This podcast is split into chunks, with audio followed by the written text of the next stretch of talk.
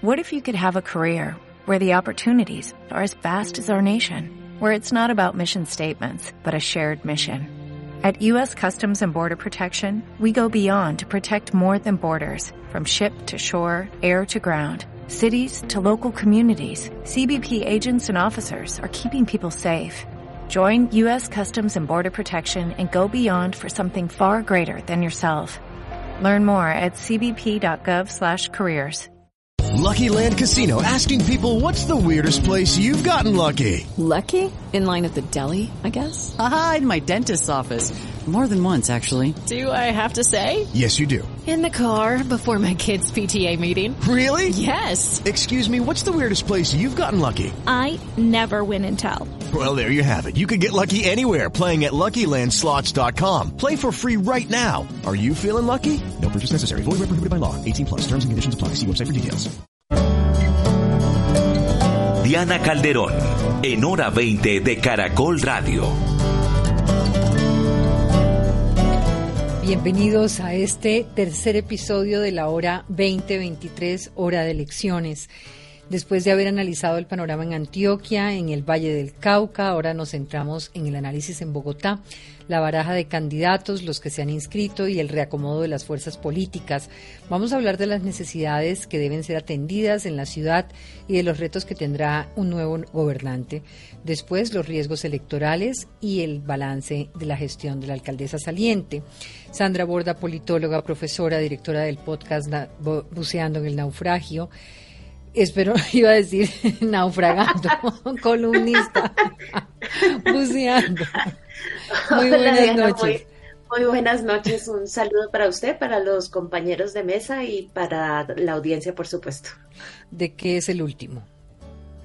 El último es un análisis sobre el fallo de la Corte Internacional de Justicia alrededor del tema de, de la plataforma continental, el diferendo entre Colombia y Nicaragua. Muy bien. Está con nosotros Juan Pablo Rocha, como todos eh, los eh, Hora 2023, siempre tenemos un especialista en comunicación política, presidente de la agencia Da Juju. Hola, Juan Pablo. Hola Diana, buenas noches, ¿cómo estás? Un saludo a todos. Em, gracias por tenerme aquí, me parece un, un gusto eh, participar en estos debates y estas discusiones que, que empiezan ahora con, con toda la campaña electoral que se viene en los próximos tres meses y medio. Y gracias por estar con nosotros. Lo tuvimos en suerte durante la campaña presidencial también. Juan Esteban Lewin, jefe de redacción del País América, el periódico global, nuestro compañero y aliado. Gracias por estar con nosotros, Juan Esteban. No, Diana, muchas gracias por la invitación. Como siempre, muy contento de estar acá. Y el historiador, es concejal y columnista Juan Carlos Flores. Gracias, Juan Carlos, también por acompañarnos. Diana, buenas noches. Un placer estar aquí con usted y con los compañeros de panel y Sandra, quien no la veía con ese look tan chic que tiene ahora. Vamos a empezar con una pequeña introducción para nuestros oyentes y enseguida vamos con una entrevista a Felipe que Felipe Mariño que está con nosotros de Bogotá. ¿Cómo vamos? Arrancó en forma la carrera por la alcaldía el que es considerado como el segundo cargo en importancia en el país después del presidente de la República. Será elegido el próximo 29 de octubre con la posibilidad de tener una segunda vuelta electoral el 19 de octubre, una figura que se estrena en la capital en estas elecciones. Por ahora y faltando solo dos días para el cierre de las inscripciones en la registraduría, hay seis candidatos confirmados de distintas corrientes ideológicas.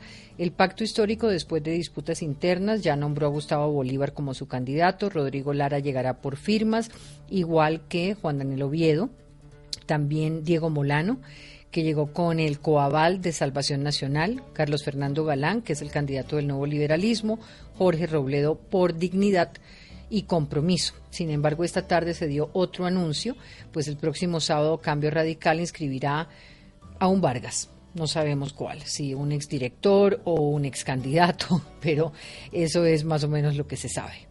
Por ahora no se ha terminado de definir qué va a pasar con partidos tradicionales como Liberal, Conservador u Centro Democrático, pues algunos como el Verde, partido de la actual alcaldesa, decidió no tener candidato propio, ya que en la encuesta realizada ninguno de los aspirantes cumplía con el umbral.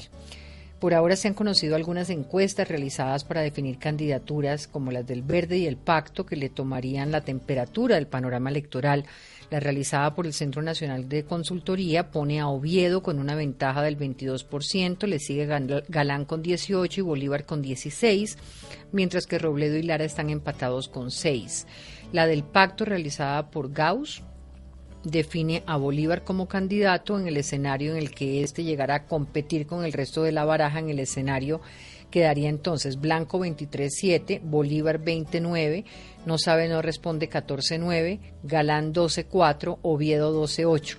La encuesta de Inbamer, que se realizó entre el 30 de junio y el 3 de julio, arrojó datos distintos a los que fueron encargadas por los partidos.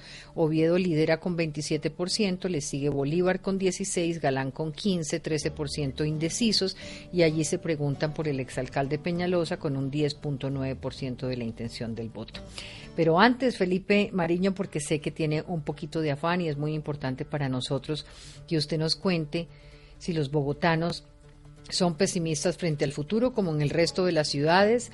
¿Qué elementos hay en este momento eh, para ver cómo está la ciudad? Esa percepción ciudadana concluye que la satisfacción en Bogotá está como.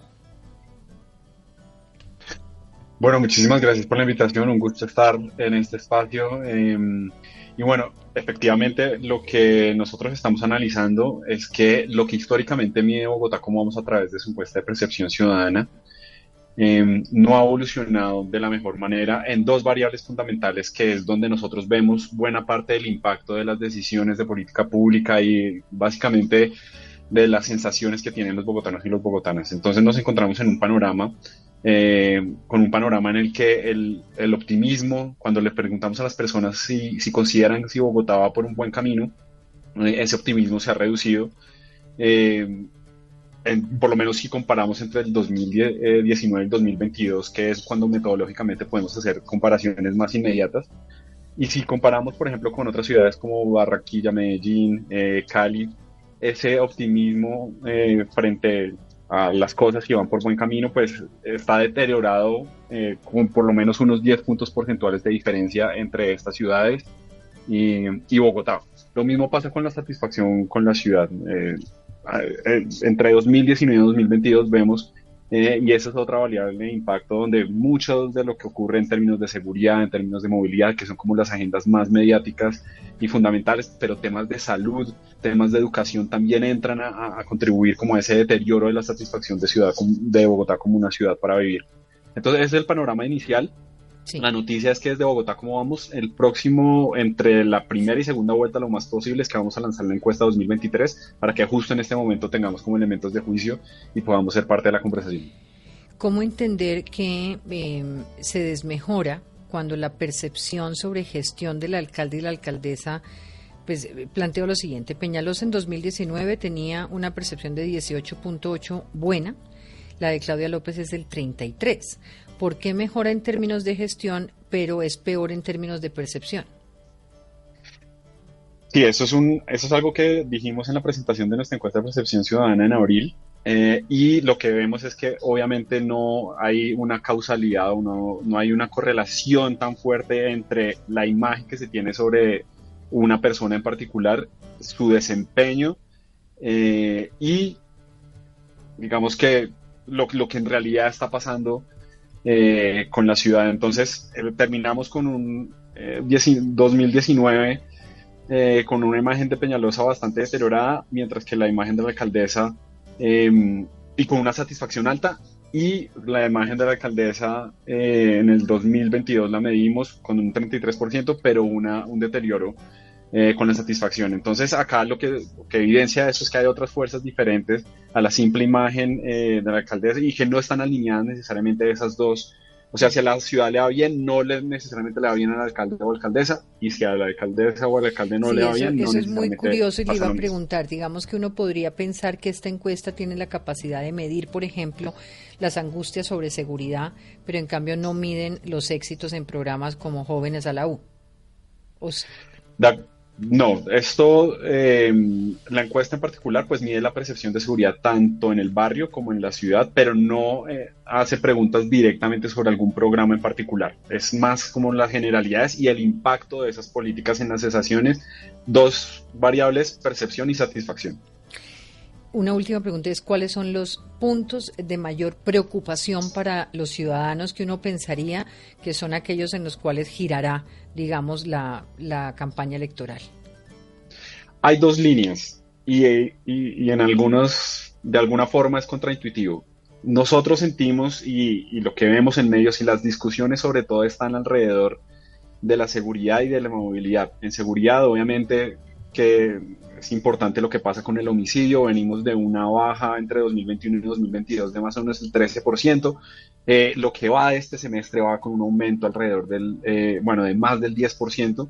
Los hurtos siguen creciendo eh, en términos de denuncia. Em, y en movilidad los tiempos van creciendo, la satisfacción va, digamos que, o la insatisfacción también va creciendo. Entonces, esos son los que intuitivamente nosotros consideramos que son los temas de agenda. Pero en la encuesta de percepción ciudadana de Bogotá, como vamos, que es una encuesta representativa por la ciudad, o sea, representa lo que la ciudad, todo lógicamente representa eh, lo que siente la ciudad, los temas de salud, educación y empleo son los prioritarios. Entonces, de esos cinco temas, seguramente tenemos eh, un panorama de, de lo que más le preocupa a la ciudadanía y donde tendríamos que focalizar las acciones y las decisiones. Gracias, Felipe Mariño. Sigo con los panelistas para preguntarles por una primera mirada a lo que ha venido pasando en estas elecciones, cómo ven el arranque y la casi definición total de candidaturas por la alcaldía, qué lectura hacen sobre lo que hoy tenemos y si pudiera haber un jugador que cambiara el panorama en las próximas semanas.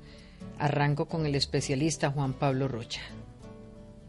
Bueno, muchas gracias. Me tiraste a mí así como de primero. Eh, yo siento que no ha empezado desde el punto de vista de la gente. Eh, allá afuera no ha empezado.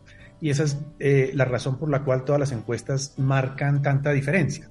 Digamos, no hay, no hay, si te fijas, no hay ninguna correlación entre las diferentes encuestas, porque realmente no se sabe quiénes son los candidatos todavía. Y, y estoy hablando a nivel masivo. Obviamente nosotros sabemos quiénes son, pero a nivel masivo em, todavía eh, está muy crudo y todavía se desconocen muchísimo las propuestas. Em, me parece, me parece, y desde mi punto de vista, que eh, la agenda del país todavía está muy marcada por Petro. Lo que diga Petro, lo que haga Petro, lo que no diga Petro, y es como que el país está en este momento pendiente del Twitter de Petro. Em, y, eso, y eso va a marcar un poquito también estas elecciones de Bogotá. Si bien yo no recomendaría a ninguno, y no tengo ningún candidato en esta, en esta carrera, Em, pero yo no recomendaría que hablaran de la agenda nacional tanto, sino de la agenda Bogotá. Pero es indudable que la agenda nacional y la agenda Petro va a marcar muchísimo. Si me preguntas a mí, yo creo que esto se llama Bolívar contra el resto, que es un poco lo mismo que está pasando en el país. Es em, cuando, cuando se pregunta en Bogotá, si usted está de acuerdo o en desacuerdo con la gestión del presidente Petro, todavía en Bogotá, en las últimas encuestas que yo he visto, el 30% de las personas están de acuerdo con Petro. Eso significa que si más o menos ese 30% de, petrismo duro, digamos, de, pacto fuerte, eh, van a votar Bolívar por ser el de Petro, pues casi está garantizado en la segunda vuelta. Y entre más candidatos haya, porque está, hablamos hablando de que está Lara, Robledo, Galán, Oviedo, Molano y probablemente Vargas Lleras o el otro Vargas, eh, pues lo que estamos hablando aquí es que casi que Bolívar está en segunda vuelta simplemente por el hecho de ser el de Petro. Entonces, nada, eso es un análisis inicial. Eh, muy bien, sí. Sandra. Muy Em, yo, yo voy a discutir un poquito ese análisis inicial. Estamos todavía, digamos, en, etapa de especulaciones porque yo estoy totalmente de acuerdo con Juan Pablo que, la cosa apenas está empezando, pero em, eh, tengo la sensación de que hay, hay varias formas en las que se está dando el debate político en Bogotá que creo que van a ser sustancialmente distintas de cómo se dio el debate político en, la campaña presidencial. Em, tengo la sensación de que Bogotá, y esto a partir del comportamiento eh, electoral reciente de los bogotanos, eh, Bogotá es mucho menos susceptible al discurso de los extremos. Es, es un sitio donde los votantes están eh, más, articulado alrededor, más articulados alrededor de la opinión están más articulados alrededor de problemas, si bien hay clientelas, tanto de un lado como del otro, eh, yo tengo la sensación de que Bogotá está un poco separado de esa tendencia reciente nacional eh, que, se está moviendo muy desde la derecha a derecha hasta muy la izquierda a izquierda. Eso para empezar. Y me parece que, que, tanto es así que, lo, que algunos de los candidatos, voy a poner solamente el ejemplo de Oviedo, eh, rechazan la posibilidad de que se les identifique con, con, cualquiera de los dos extremos, en el caso de él más concretamente con el centro democrático. Eh, siente que ese no es un nicho electoral que le vaya a ayudar en Bogotá y ciertamente pues con todo lo que ha venido sucediendo con el Centro Democrático política y electoralmente es, pareciera no seducirle mucho la idea de, que ese es un, un, lugar en el un lugar político e ideológico con el cual se quiere identificar y del otro lado yo tengo la sensación de que esos votos de Petro y ese apoyo With Lucky Land you can get lucky just about anywhere. This is your captain speaking. Uh, we've got clear runway and the weather's fine, but we're just going to circle up here a while and uh, get lucky. No, no, nothing like that. It's just these cash prizes add up quick. So I suggest you sit back, keep your tray table upright, and start getting lucky. Play for free at LuckyLandSlots.com. Are you feeling lucky? No purchase necessary. Void where prohibited by law. 18 plus terms and conditions apply. See website for details. A Petro no es tan fácilmente endorsable y mucho menos a Gustavo Bolívar. Eh, tengo la sensación de que hay un nivel de separación grande eh, entre, entre, el, entre el petrismo puro, que es petrismo, no es pacto historiquismo, ¿no? Es petrismo puro y que no necesariamente se siente identificado con la figura de Gustavo Bolívar. Creo que dentro de ese apoyo a Petro hay muchos sectores de centro izquierda ¿no? Que, que, que, no necesariamente están de acuerdo. Eh, hay que recordar que Gustavo Bolívar es una de las personas del pacto histórico que es más fácil identificar como con el lugar más radical de izquierda del pacto histórico eh, y en ese sentido creo que él no va a estar en condiciones de, ganarse los votos de la centroizquierda, que es una centroizquierda más de opinión en el caso bogotano. Entonces, ese 30% del que está hablando Juan Pablo, creo que, que no se le va a pasar automáticamente a Gustavo Bolívar.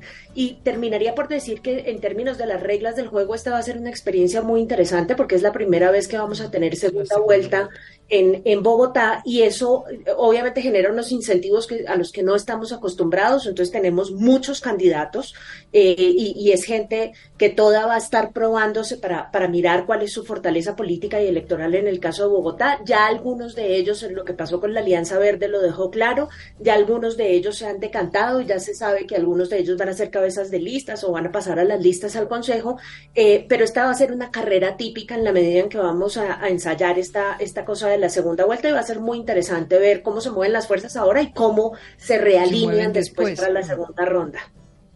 Los escucho. ¿Quién se lanza? Lewin o Juan Carlos. A ver, Lewin. Bueno, pues sí, pues a ver, yo, yo veo, yo difiero un poquito eh, de la idea de que todavía no ha arrancado nada. Claro, estoy totalmente de acuerdo con Juan Pablo que la campaña para la mayoría de gente no existe, pero existe eh, un conocimiento previo, positivo o negativo, sobre todo de candidatos, por ejemplo, como Enrique Peñalosa, y siento que ya hay, sobre todo en el caso de, de, Bolívar y de Oviedo, ya hay unas emociones un poquito creadas, hay por lo menos un interés. Cuando uno mira las tres encuestas, si bien difieren todas, todas tienen arriba a tres candidatos, a ellos dos y al Carlos Fernando Galán, que fue candidato a la alcaldía hace cuatro años y también es muy conocido, como en un primer, digamos, nivel o paquete. Luego vienen, eh, en general, eh, otros candidatos como Rodrigo Lara, Jorge Robledo, ¿no? Como en un, en un segundo lugar. Entonces, sin decir necesariamente que entre los tres de arriba va a estar, porque puede haber todavía cambios justamente por lo que decía Juan Pablo, sí parecen ser por lo menos los tres candidatos más visibles y conocidos en un momento muy temprano, pero que están allí. Eh, lo, de, lo de Oviedo me parece muy llamativo porque, claro, es el, el de menos experiencia electoral de todos. Es una figura muy llamativa él desde su hablado hasta su pelo, bueno, todo lo que se ha hablado con él, ¿no? Todo, todo, pero es el, es el director del DANE más importante, o más conocido, perdón, no más importante, pero más reconocido en los 50, 60 años que tiene el DANE. Eh, y eso es parte de lo que se está, digamos, de lo que se juega en una campaña. Juan Pablo sabe más eh, que yo de eso, pero eh, ese tipo de elementos juegan un papel importante. Entonces yo creo que, que, que sí están ahí las fuerzas y sobre la reflexión y el debate un poquito del 30%, yo estoy de acuerdo con Sandra, ¿no? Gustavo Bolívar es una parte muy radical, es más, hay parte del petrismo que no, o de las fuerzas que acompañan al gobierno más bien que no estaban muy, contentos satisfechos con que él fuera el candidato justamente por ese riesgo. Eh, creo que si ese 30% no se va al lado de él, depende mucho de quiénes sean las otras alternativas y hasta dónde logren eh, empatar con parte del interés de parte de ese, de ese electorado, que si es un 30% que se ve sistemáticamente que está de acuerdo con Petro en Bogotá en esas encuestas más de valoración presidencial. Eh, creo que al final todo también va a llevar un poquito a cuáles sean esos temas. A mí me, sorprendió mucho y me llama la atención eh, lo que decía Felipe Mariño, porque es cierto que siempre hablamos de seguridad, sobre todo ahorita, y no sé si vieron la encuesta en Bamer cuando le preguntaron a las personas cuál era la principal preocupación. En Bogotá era como el 75%, en la seguridad como el 75% y las demás muy inferiores, pero cuando les preguntan por su percepción es otra cosa. Hay allá lo que yo no, no he mirado en, detalle las encuestas, no podría decir cuál es, pero que creo que puede eh, jugar y digamos, tener un papel importante acá. Y la última cosa que quería decir ya para cerrar es que em, parecería, a, juzgar por lo que ha ocurrido en los últimos días, que igual hay un interés de, eh, de centrar la campaña un poquito alrededor del metro por lo menos desde el lado de Gustavo Petro, de la alcaldesa Claudia López, que es una cuestión que es fácil de identificar, en la que hay unas posiciones previas y viejas, que tienen unos riesgos muy grandes seguramente para el futuro de la ciudad, pero que permite como delinear eh, las posiciones de una manera muy clara. Yo no estoy seguro que eso se siga dando así, pero por lo menos es lo que, es lo que veo por ahora. Juan Carlos Flores. Bien, eh, yo tengo la sensación que eh, los problemas que están frente a los candidatos en, esta campaña aparecen de tal magnitud para, para los ciudadanos que los problemas parecen achicar a los candidatos. Y de ahí un elemento muy extraño en esta eh, precampaña, y es que ninguno de los candidatos para, para una parte grande de la, de la ciudadanía eh, parece tener la dimensión, la enjundia, el peso en la cola.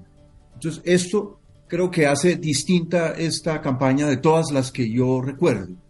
Siempre eh, se lanzaban un tipo de figuras que desde muy temprano, alrededor de las cuales muy temprano se hacían las apuestas y la gente decía, este puede resolver este tipo de problemas, aquel puede resolver o aquella candidata puede resolver eh, este otro tipo de problemas.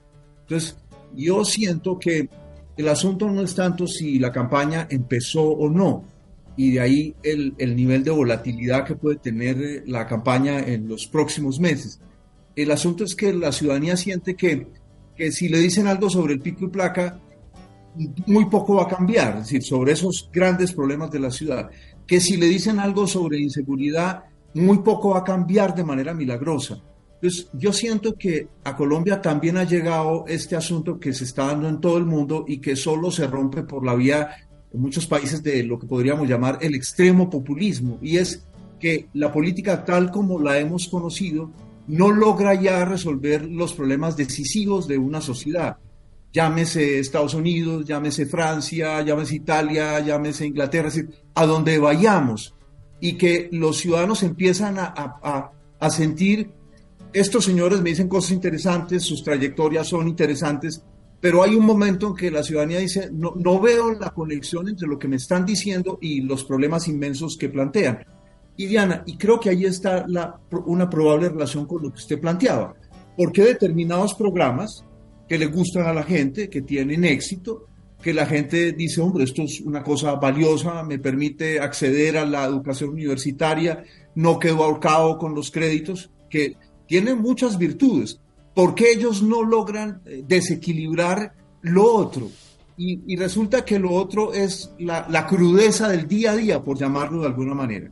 Y esa crudeza del día a día termina ahogando esos logros que eh, cualquiera puede destacar o cualquiera, o digamos, sobre los que habría un consenso, hombre, claro que esto es bueno y debería haber continuidad, debería darse continuidad alrededor de ello. Entonces, yo siento para, para, para, redondear la idea y contribuir a lo que cada uno de ustedes ha expresado, que el, el asunto fundamental en estos momentos es que cuál de estos candidatos o cuáles de estos candidatos van a lograr conjugar la inercia que lleva a que el que, porque señalemos una cosa que creo que no ha sido anotada y contribuiría con ella, el, el, el, uno de los candidatos, el exdirector del DANE, simplemente ha estado más tiempo que otros allí en el escenario. Ningún otro lleva tanto tiempo en el escenario, de la, disputando el nombre, para, poniendo su nombre a jugar para la alcaldía.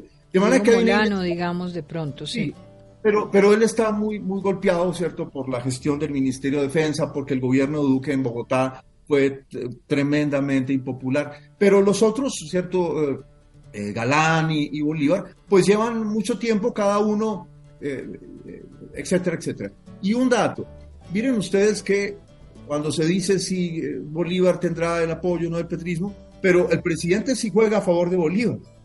No en balde el presidente mete con una confusión inicial para todo el mundo porque no entendíamos qué era lo que estaban hablando sobre el metro, ¿cierto? Porque yo tuve que leer varias veces la noticia que se da, qué es lo que el presidente está diciendo sobre el metro. Pero es el presidente el que tema, mete el tema del metro como una línea clara divisoria que busca que Bolívar pase a la segunda vuelta. ¿sí? Mm. Porque la estrategia hoy, uno, es cuál, para todos los candidatos, ¿cómo diablos paso a la segunda vuelta? Y el eh, presidente Petro ya le ha ayudado a, Petro, a, Bolívar varias veces. No olviden que Petro sacó a todos los candidatos a lo largo, Jaramillo que estaba haciendo pinitos y toda la cosa, lo sacó de, la cosa. A, a, Holman Morris nunca le envió una señal favorable y ya lo tiene como funcionario de su gobierno. Así que yo veo allí un, un director estratégico en la sombra de la campaña de Bolívar, que es el presidente Gustavo Petro. Frente a esto que dice Juan Carlos, me gustaría escucharlos a ustedes. Un poco eh, esto de, de, pensar que Galán, Oviedo, Robledo, Molano, Bolívar, Lara, ninguno tiene como esa estatura necesaria para el tamaño de problemas que tiene eh, cualquier ciudad y sobre todo una ciudad como Bogotá, digamos, por resolver en términos de seguridad, en términos de, los mismos elementos que casi todos son transversales eh, en todos los programas. Está Bogotá en la consolidación de unas fuerzas alternativas de pequeñas figuras, a pesar de que Galán pues lleva mucho tiempo en el escenario, Robledo como senador y así sucesivamente, y los partidos tradicionales quedan un poco perdiendo ese margen de maniobra. ¿Cómo, lo, cómo leen ustedes esa aproximación de Juan Carlos? Yo, tengo una percepción un poco distinta, Diana, porque eh, la sensación que tengo es que hay varios modelos de gobernantes en Bogotá que hemos ensayado, ¿no? Entonces, eh, ensayamos por mucho tiempo el, el, alcalde gerente, ¿no? Cuando todo el mundo decía, es que lo que necesitamos es un gerente que, que, que sepa cómo hacer construir a implementar política pública que ponga en orden la ciudad y demás, y ese modelo es, es un modelo que fracasó, eh, es un modelo que, que, nos dejó claramente con la sensación de que, de que añadirle tecnocracia, y pongo las grandes comillas acá porque eso ni siquiera era 100% tecnocracia, pero lo que se percibía como tecnocracia, por ejemplo, durante la administración Peñalosa, tuvo éxito en algunas cosas, pensaría en obras públicas y demás, pero, pero tenía otras múltiples áreas de la gestión en Bogotá en, las que no funcionaba y por eso, entre otras cosas, termina su administración con tan bajos niveles de aceptación. Otro modelo, que es el modelo tal vez de, de, Gustavo Petro como alcalde, es un modelo eh, que siento yo que, que, es mucho más político, que no está aspirando al, al, al gerencialismo ni, ni aspirando a la tecnocracia, eh, que le presta más atención a los temas sociales, pero que está un poco más conectado con, con lo político tradicionalmente entendido y sobre todo con la política tradicional. Yo tengo la impresión de que lo que estamos viendo en Bogotá en materia de la baraja de candidatos que hemos observado es una, es una versión o una fórmula intermedia entre esos dos, dos modelos que yo eh, pondría como en dos extremos de un continuo. Y, y, lo que, y lo que siento que estamos viendo allí son figuras, y yo creo que hay figuras varias de esa naturaleza, que si bien tienen formación técnica, eh, que, que, algunos de ellos conocen más Bogotá que otros, pero tienen, digamos, la formación y el conocimiento suficiente para esto. Adicionalmente, también tienen el pie muy, el otro pie muy aterrizado en el mundo de lo político y entienden perfectamente que la gestión en Bogotá no puede ser una gestión única y exclusivamente de gerencia eh, y de tecnocracia, sino que también tiene que tener un margen de maniobra político importante, no solamente frente al Consejo de la Ciudad, sino principalmente frente al Gobierno Nacional. Em, y en ese sentido yo creo que la baraja es, una baraja que, digamos, ofrece todas las posibilidades en ese marco de cosas. Ofrece desde, desde el candidato que está alineado 100% con el gobierno y que, como lo sugería Juan Carlos, pues es el candidato que está ayudando a Petro y que está tratando de promover el, gobierno nacional, hasta candidatos que tienen, eh, digamos, como plan oponerse abiertamente al gobierno nacional y convertir a Bogotá en un lugar de oposición y en un lugar de enfrentamiento con el gobierno nacional y otros candidatos ¿Qué, que... ¿Qué tan deseable es una situación de esa? Yo me pregunto cuál de estos que están aquí para ustedes es el de mayor conocimiento de una ciudad de una ciudad. Yo creo que hay muchos que tienen, a mí, mire Diana, a mí me parece que el, el, conocimiento técnico que tiene el director del DANE es un conocimiento que puede ser valioso en el caso de Bogotá. Me parece que Carlos Fernando Galán, que ha participado ya en tres candidaturas a la alcaldía, que ha sido dos veces concejal, tiene conocimiento sobre Bogotá. Eh, el, Diego Molano, mal que bien, conoce Bogotá porque también ha estado en el Consejo de Bogotá. Eh, si es cierto lo del general Vargas que va a proponer eh, cambio radical, se trata de una persona a la que ellos están apostándole en el campo de la seguridad.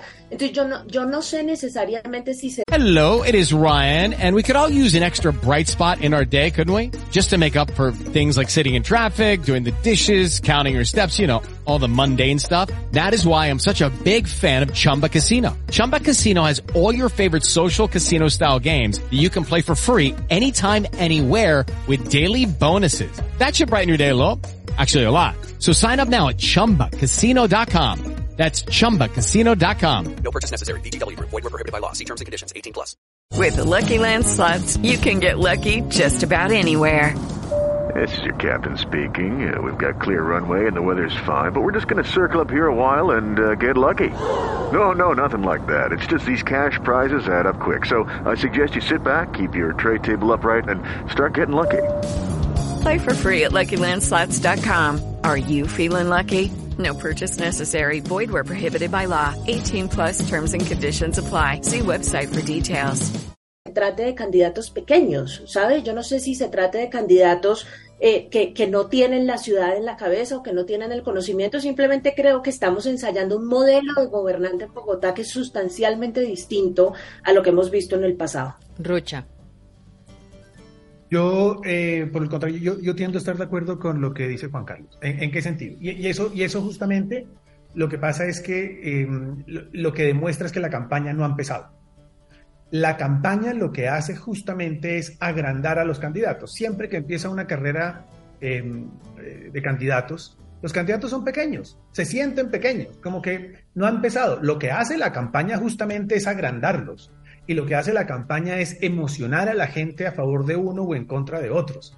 Eh, y eso va a pasar en estos tres meses que vienen. Entonces, unos se van a agrandar de acuerdo a las campañas y otros se van a sentir muy pequeños. La verdad es que todavía no sabemos de qué se va a apropiar cada uno. Y déjenme hablarles un poquitico en términos técnicos, pero una campaña lo que hace es que alguien se tiene que apropiar de un tema el que, y, yo sé que Gustavo Bolívar va a tratar de apropiarse como sea de yo soy el de Petro, porque eso mal que bien le va a traer el 30%. Es decir, si él logra, si él logra decir yo soy el de Petro y Petro le va a ayudar, como ya está clarísimo que va a hacer, pues se apropia de una posición y esa posición le va a traer unos votantes. Por otro lado, ese 30% no nos olvidemos. Petro llegó con el 51% de los votos, ese 21% eran los de centro izquierda que ya se le fueron. Pero el 30% es lo que siempre tuvo Petro de base, es el petrismo puro y duro.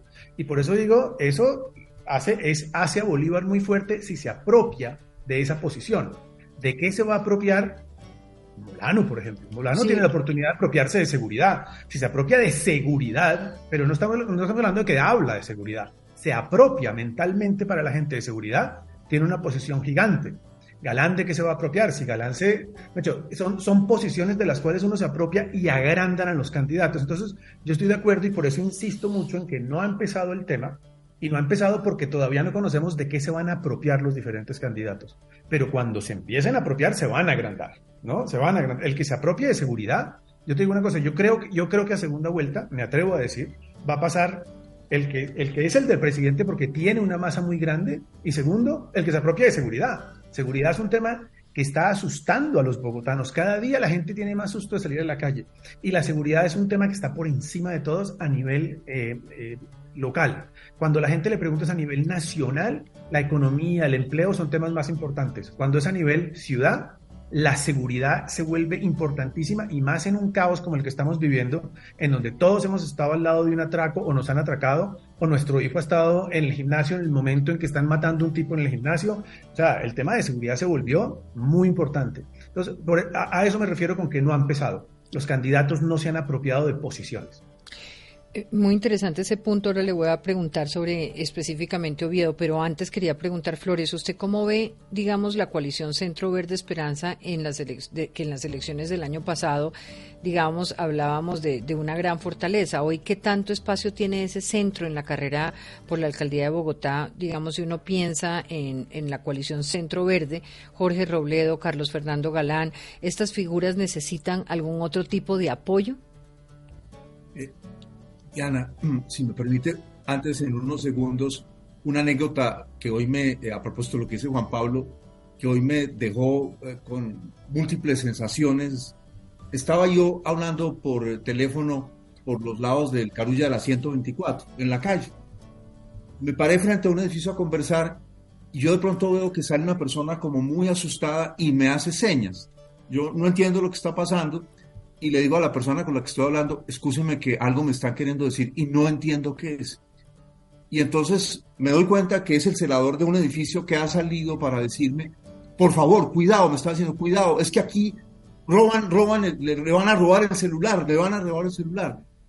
Eh, eh, pero nunca lo había sentido con ese tema de que el señor sale angustiado eh, a decirme allí en una zona que no es precisamente de las más inseguras, Juan Pablo, de la ciudad.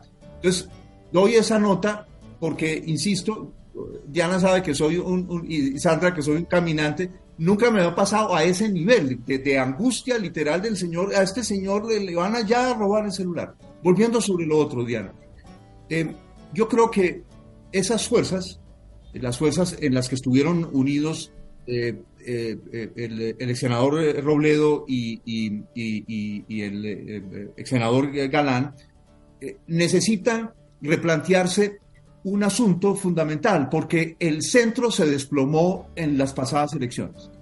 Sufrió un naufragio pavoroso, una catástrofe política muy grande. De manera que presentarse sin una, algún tipo de reorientación, sin que la ciudad perciba que hay una conclusión que se sacó, los pone en un inmenso riesgo. Porque, ¿qué es lo que vamos a tener? Nuevamente una presión desde dos lados. Una presión desde el lado de las fuerzas eh, que el presidente Petro apoya, eh, pues porque él, sabe que, no, que, en Medellín probablemente ocurra un colapso de las fuerzas petristas, que Cali no lo tiene fácil. Entonces, perder Bogotá significaría para Petro un revés eh, inmenso, inmenso. Y de otro lado está una fuerza que debe llenar esa sensación que, me parece combina dos cosas, que es desplome, tanto de la sensación de la seguridad como de un elemento que aún no hemos mencionado aquí, el desplome pavoroso del civismo en Bogotá. Que, ojo, no es resultado solamente de estos años, sería una exageración. Viene un proceso continuo al respecto. Ahora pensaba en eso cuando decía Rocha que nadie se ha apropiado de nada. Por ejemplo, ese es un tema que uno pensaría que podría, y pienso en Mocus, podría volver a, ponernos en un escenario distinto de, volver a habitar esta ciudad de otra manera y una forma en que el civismo también se enfrenta a los problemas de inseguridad, no solamente el tema de la autoridad y de la policía y demás. Y, y, quería preguntar, por ejemplo, Oviedo no se ha apropiado de nada cuando Oviedo dice que se va a ir a vivir a Bosa por varios meses para entender los problemas. Eh, ahí hay una especie de apropiación eh, del tema localidades o todavía no? No, Pero yo, apropiación es el peor sentido de la palabra. lo que siento es que lo único que está tratando de hacer es de contrarrestar una, una percepción negativa de ser muy gomelo muy de que conoce solo el norte de Bogotá y de que tiene el hablado gomelo, entonces dice, voy a hacerlo. Sin embargo, no todos los trucos funcionan, digamos, no todos los trucos funcionan para apropiarse de, conozco toda la ciudad a fondo o conozco los problemas de la gente más vulnerable de la ciudad. Yo, yo, yo no creo que se está apropiando. Apropiarse es apropiarse. Cuando, cuando uno dice que se apropia es cuando no es uno el que lo dice, sino la gente. Cuando la gente dice, no sé, Galán es el que más conoce la ciudad, ahí se apropió de un tema importantísimo, conocimiento. Eh, si uno dice Molano es el que nos va a volver la ciudad, pues Pero fíjese usted, eh, ahorita estaba mirando, eh, el exministro de Defensa y también una figura como el señor Rodrigo Lara, más hacia la derecha, tienen posibilidad alguna en Bogotá, uno los ve sin esa apropiación, por ejemplo, que debería el solo, su sola posición ideológica conducir a la gente a pensar que podrían estar apropiándose más de esos temas de, la seguridad, por ejemplo. Eh, ¿Nada? Si, me permite, yo creo que ellos tienen un, un performance muy anticuado. Eh, Oiga, venga, me voy a, me voy a ir a, a, la pausa y vuelvo con usted por lo de que lo del performance anticuado está buenísimo. Ya regresamos.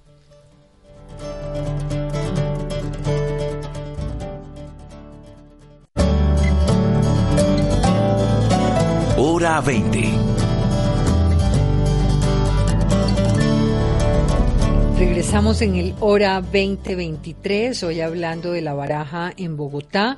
Hemos eh, recorrido un poco, después de escuchar a Felipe Mariño, en cómo va Bogotá, Bogotá, cómo vamos de mirar un poco todas estas candidaturas, qué tan grandes o pequeñas son, qué representan en términos de fuerzas alternativas o de partidos tradicionales, cuáles serán los grandes temas que marcarán o, no marcarán esta elección, el tema de la apropiación de, de discursos y propuestas. Preguntaba por la centro derecha, por estas figuras como Diego Molano, como Rodrigo Lara, hasta qué punto tienen, y usted decía, Juan Carlos, que tenían una especie de de puesta en escena anticuada? Sí, sí, señora, performance anticuado. Porque antes una persona, ¿cierto?, provenía de la casta política y entonces estaba el problema de inseguridad y hablaba en un tono fuerte, duro, con cierto, un cierto conocimiento. Pero hoy, si no se teatralizan los temas, eh, si la gente no percibe que este también los ha sufrido como yo, es decir, si no se sale del carro blindado, ¿cierto? Y del estrado parlamentario eh, a la calle, rápidamente se pierde la posibilidad de gestar una conexión. Mire usted, el, el señor es director del DANE. Él se ha convertido en una caricatura de sí mismo. Y, y eso es lo que le ha ayudado a conectar con una generación selfie. Sí, estarse uno tomando fotos todo el tiempo él es una persona de clase media de Normandía en Bogotá, pero en la caricatura la gente cree que él es de Chapinero, ¿sí? Eh, y que proviene de otro, de un estrato social más alto. Y eso le parece divertido a muchos jóvenes. Y gracias a eso ha logrado, ¿cierto? Con una inercia, con un trabajo perseverante, situarse hasta el momento en un lugar nada desdeñable, ¿cierto? En, siempre alrededor de los tres candidatos.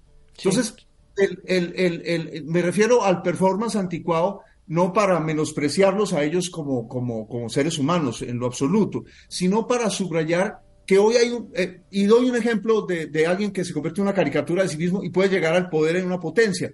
Boris Johnson. Él se convirtió en una caricatura de sí mismo. Claro, al final se descubrió que detrás de la caricatura no había nada y ahí hay un problema muy grande, ¿sí? Porque no basta con que generes una eh, simpatía de la gente y les parezca divertido, y entonces empiezan a, darte likes. Hoy es fundamental que la gente te dé likes, es, es, es cierto, yo me rebullo, lo confieso honestamente todo el tiempo contra eso, y entonces estos candidatos que usted ha mencionado no son candidatos que inspiren a dar likes.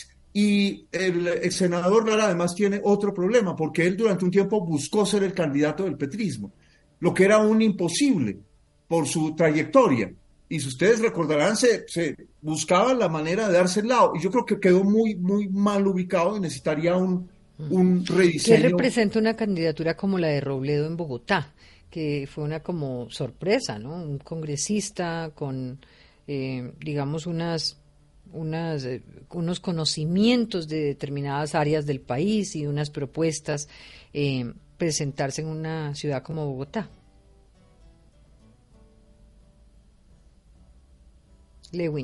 Sí, pues yo creo que Robledo representa varias cosas. Una, eh, que me llama la atención y que puede tener que ver además con, esta idea de que los candidatos eh, eh, no tienen ese fuerza, ese empuje también, es que hasta ahora siempre habíamos tenido presidenciables candidatos a la, a la alcaldía en los últimos 15 años. Y el único que quizás encajaría en esa definición aquí sería Robledo.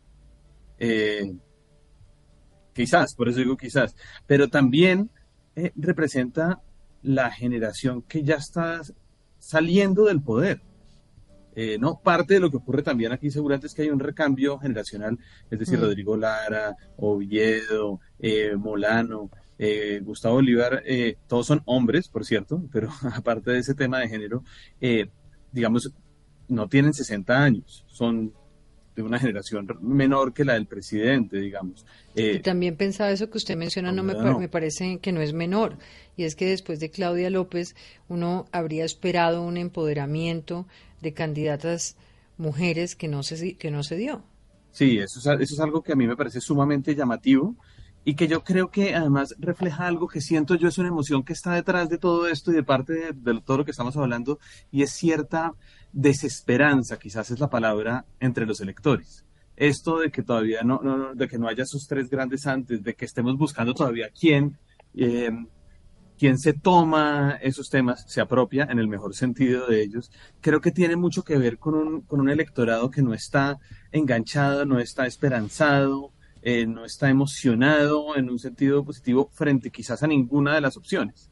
Eh, no, no es...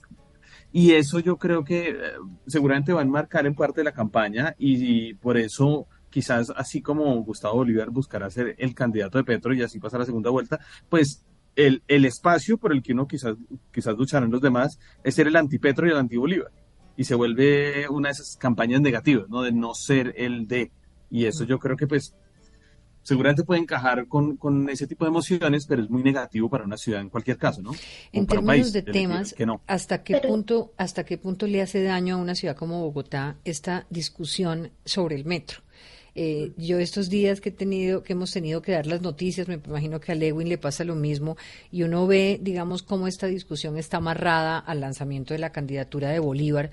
Se pregunta si no aquí no hay demasiada mezquindad en, en que cuando estamos logrando poner, digamos, esa primera piedra, esa primera obra, terminemos en una discusión que habíamos dejado atrás hace dos meses y volvemos sobre lo mismo.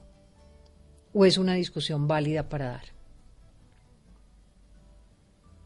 Rocha. Yo, yo insisto en el tema de las posiciones, de que se apropia uno. Yo creo que la razón por la cual se quieren montar en ese tema es porque ellos saben que si Bolívar encarna la discusión del metro de Bogotá, encarna el petrismo y es muy seductor para ese 30% de base duro, es estratégico. ¿Que es bueno para la ciudad? No, no es bueno para la ciudad. ¿Que es bueno para los ciudadanos? No, es fatal para los ciudadanos. Porque justamente lo que hace es desviar el debate electoral hacia temas que no son la verdadera preocupación de los ciudadanos.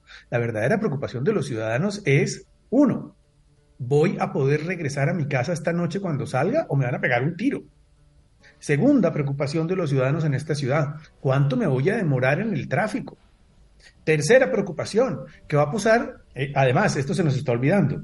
Esta campaña va a ocurrir mientras el gobierno va a presentar eh, la reforma de la salud, probablemente, entonces, ¿cómo afecta la reforma de la salud en Bogotá? Y probablemente presente otra reforma y eso va a alterar el debate electoral aquí. Entonces, la verdad es que a Gustavo Bolívar y al petrismo le interesa que la gente se suba a ese tema, porque ahí van a, van a tratar de conquistar votos.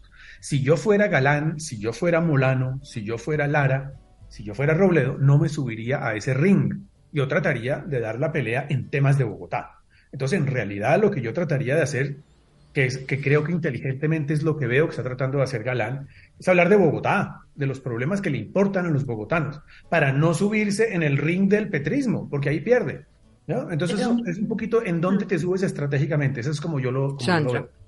Lo, que pasa es que el tema del metro está directamente asociado con el tema de movilidad que tanto le preocupa a la gente y, y creo que además del tema de movilidad, creo que hay un tema adicional y es que el metro es parte, como lo estaba sugiriendo usted, Diana, de esta, de esta eh, pelea enorme entre, entre el petrismo, que, que, es como fundacional con este tema, ¿no? Que quiere tener su metro a su forma y quiere ser además el punto de origen del metro de Bogotá. Ellos no, digamos, la idea de continuar con obras públicas no es lo del petrismo, ellos siempre quieren ser el punto fundacional de las cosas y así, así las cosas, digamos, ese, es, ese tema es un tema que es muy difícil de evitar.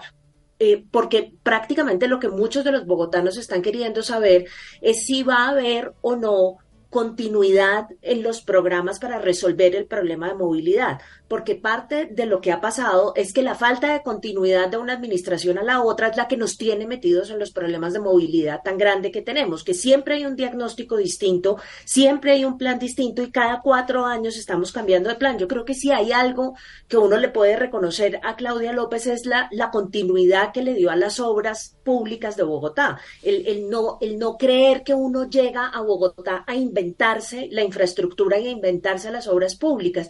Y por eso creo que los otros candidatos, si bien coincido con Juan Pablo en que no deberían hacer ese el centro de su, de su discurso ni de su campaña, sí creo que tienen que hacer un esfuerzo y varios de ellos ya lo han hecho en, en, en retornarle un poco la confianza a la gente sobre la necesidad de darle continuidad a las obras, en decirle a la gente, mire, no más estudios, no más eh, fundación con esta cosa del metro, vamos a darle continuidad a lo que hemos venido haciendo porque no hay peor metro que el que no se tiene, ¿sí? Es, es que si se seguimos en esto, nos la vamos a pasar toda la vida eh, con planes distintos eh, y, y, cada vez que llegue un presidente nuevo va a querer hacer una cosa distinta. Termino diciendo simplemente que yo soy muy escéptica sobre los beneficios que pueda traer la intromisión de Petro en la campaña electoral en Bogotá. Yo creo que eso es un arma de doble filo. Creo que así como él piensa que él está tratando de ayudar a Bolívar y no me cabe la menor duda de que eso es lo que está tratando de hacer, creo que eso eso se puede eso puede tener un efecto boomerang muy complicado porque toda la, la falta de popularidad, todos los cuestionamientos, todos los problemas que está teniendo el gobierno nacional se le van a trasladar también a Gustavo Bolívar. Entonces, eh, yo no y, y no creo que la gente de Bogotá reciba bien que el presidente esté pensando que la alcaldía de Bogotá es un dedazo. Yo no creo que la gente reciba bien eso. Eh, el, el, votante de Bogotá es un votante sustancialmente distinto, entonces creo que si se les va la mano con, el, con la ayudita, creo que van a terminar generando el efecto totalmente opuesto y es convertir a Gustavo Bolívar en, en, en un candidato inane. Me pregunto qué puede ofrecer Gustavo Bolívar, por ejemplo, en términos de seguridad si, si, si estamos hablando de estas preocupaciones tan grandes como las que tenemos. Entonces, una cosa son eh, dónde se montan y otra cosa es cómo manejan sus limitaciones profundas que ese es como eh, el otro el otro escenario, ¿no? Y en ese sentido incluso me pregunto qué pueden ofrecer los candidatos hoy en el, en, en el contexto de seguridad en Bogotá. Eh, algunos hablan de 300 uniformados por 100.000 habitantes, cuando hoy es poco más de 200 en un escenario como el nacional, donde no hay más, si las propuestas realmente van hacia recuperar la dinámica del control eh, del territorio eh, por localidades, hacia dónde deberían pensarse estos, ¿Qué, qué tanto podría un general como Vargas cambiar la dinámica de los candidatos que tenemos hoy. Diana. Juan Carlos. Eh, sí, sobre este tema de los, de los la monocausalidad. La gran desgracia que tenemos hoy en el mundo es que los, hay un, unas fuerzas que logran convertir debates muy complejos que requieren, ¿cierto?, de una panoplia de soluciones en un solo tema. Entonces, ahí hay un, un peligro inmenso para la campaña a la alcaldía, que la campaña eh, arrincone a muchos candidatos en un tema en el cual terminen trastabillando y esa simplificación es, es, es, uno de los elementos que suscitan hoy las segundas vueltas en el mundo. Ahí hay un, un, problema para, para Bogotá, porque no olviden ustedes que aquí hay un elemento inédito.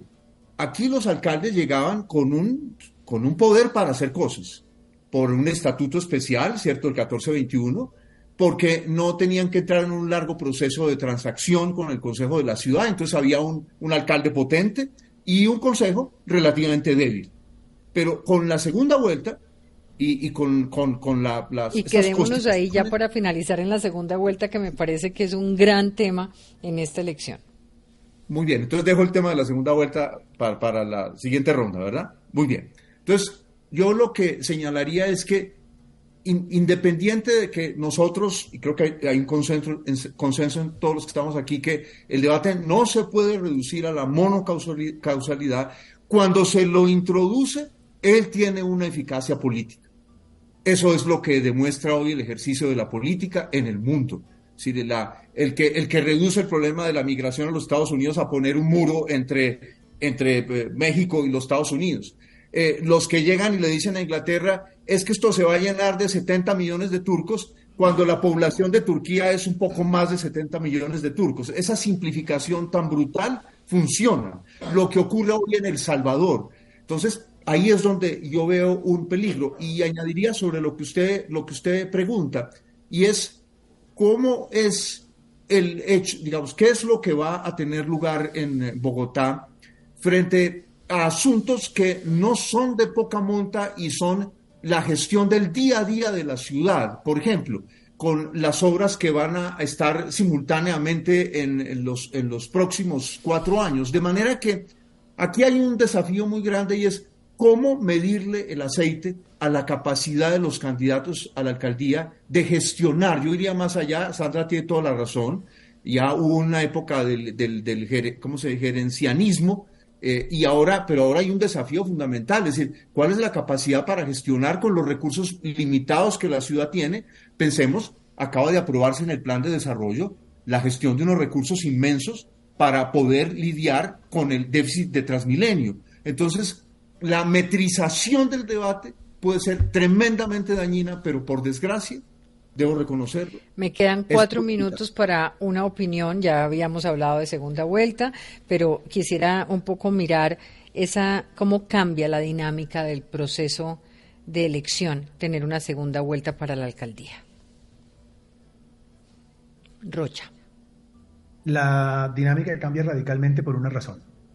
Eh, si, lo, si, mi teoría, que de pronto estoy equivocadísimo, pues, pero si mi teoría de, em, de, que, esto, de que Bolívar va a llegar a segunda vuelta eh, es cierta, el otro candidato que llegue va a tener que recoger, va a tener que recoger a todos los demás. Por lo tanto, cambia la forma de hacer campaña. Es decir, si yo soy Molano, si yo soy Galán, si yo soy Lara, si yo soy...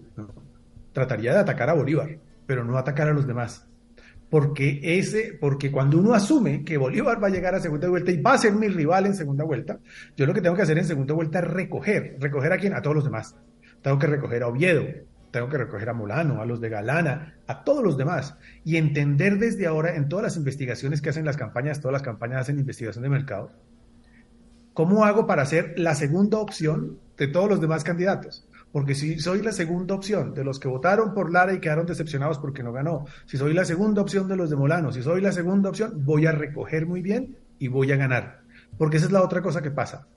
yo creo que si bien Bolívar tiene muy fácil llegar a segunda vuelta, si puede recoger el petrismo otra vez, le va, que, le va a quedar muy difícil ganar la alcaldía de Bogotá. Muy difícil. Porque el tema está tan polarizado que esto en segunda vuelta sí que se va a volver petrismo versus no petrismo aunque, aunque no debería ser el gran tema de Bogotá, pero se va a volver porque otra vez, por lo mismo que estaba diciendo al comienzo, porque la agenda de todos los temas la tiene acaparada Petro.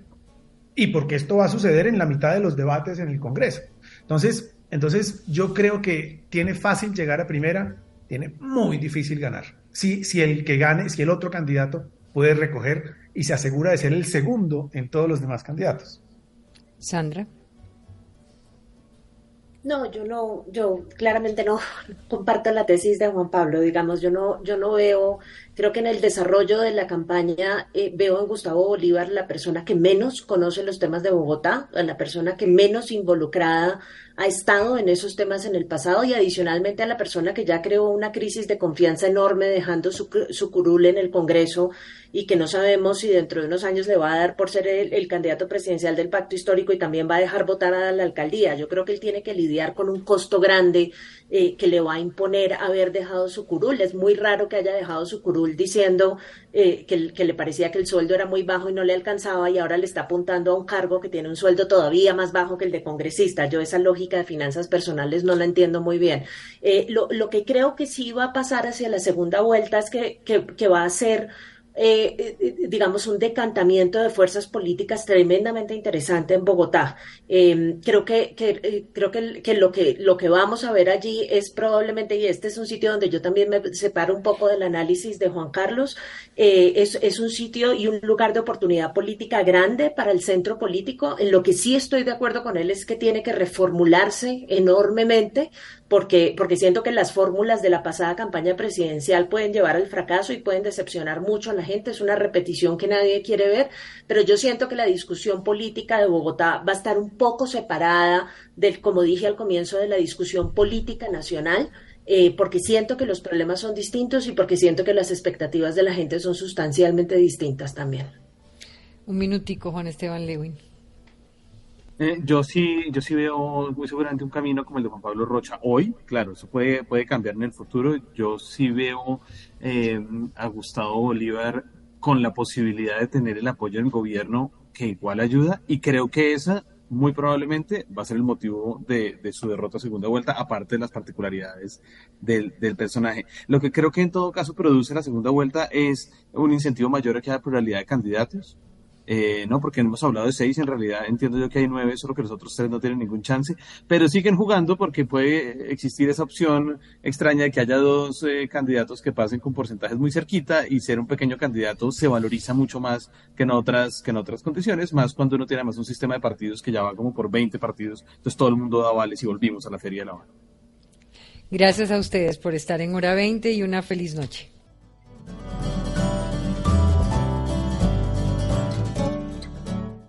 As a new Western Union customer, you can enjoy a $0 transfer fee on your first international online money transfer. Send money to your family and friends back home the fast, easy, and reliable way. Visit westernunion.com or download our app today to get started, and your first transfer fee is on us. FX gains apply, not available for credit cards and transfers to Cuba. Services offered by Western Union Financial Services Inc. and MLS 906983 or Western Union International Services LLC and MLS 906985.